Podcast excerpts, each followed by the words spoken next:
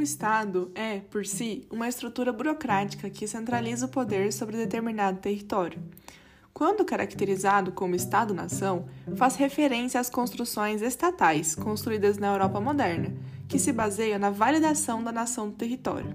Ou seja, mais que um contingente humano sobre o território em que especifica a burocracia se estabeleceu, são necessários indivíduos que identificam moralmente relacionados ao local, em um sentimento de pertencimento que afeta diretamente a aceitabilidade das medidas impostas pelo Estado. Nesse contexto, Eric Hobsbawm afirma: não é a nação que faz o Estado, e sim o Estado que faz a nação. Essa afirmativa se debruça sobre os processos violentos da formação dos Estados-nação, em que contingentes populacionais menores e menos poderosos são engolidos pela burocracia formada pela parcela dominante.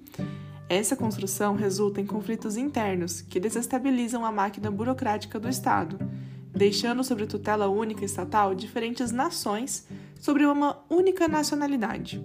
Logo, o Estado-nação é uma construção de poder político, baseado no monopólio da violência e construção burocrática, se fundamentando no sentimento de unidade e pertencimento de um contingente populacional, uma nação que se torna nacionalidade.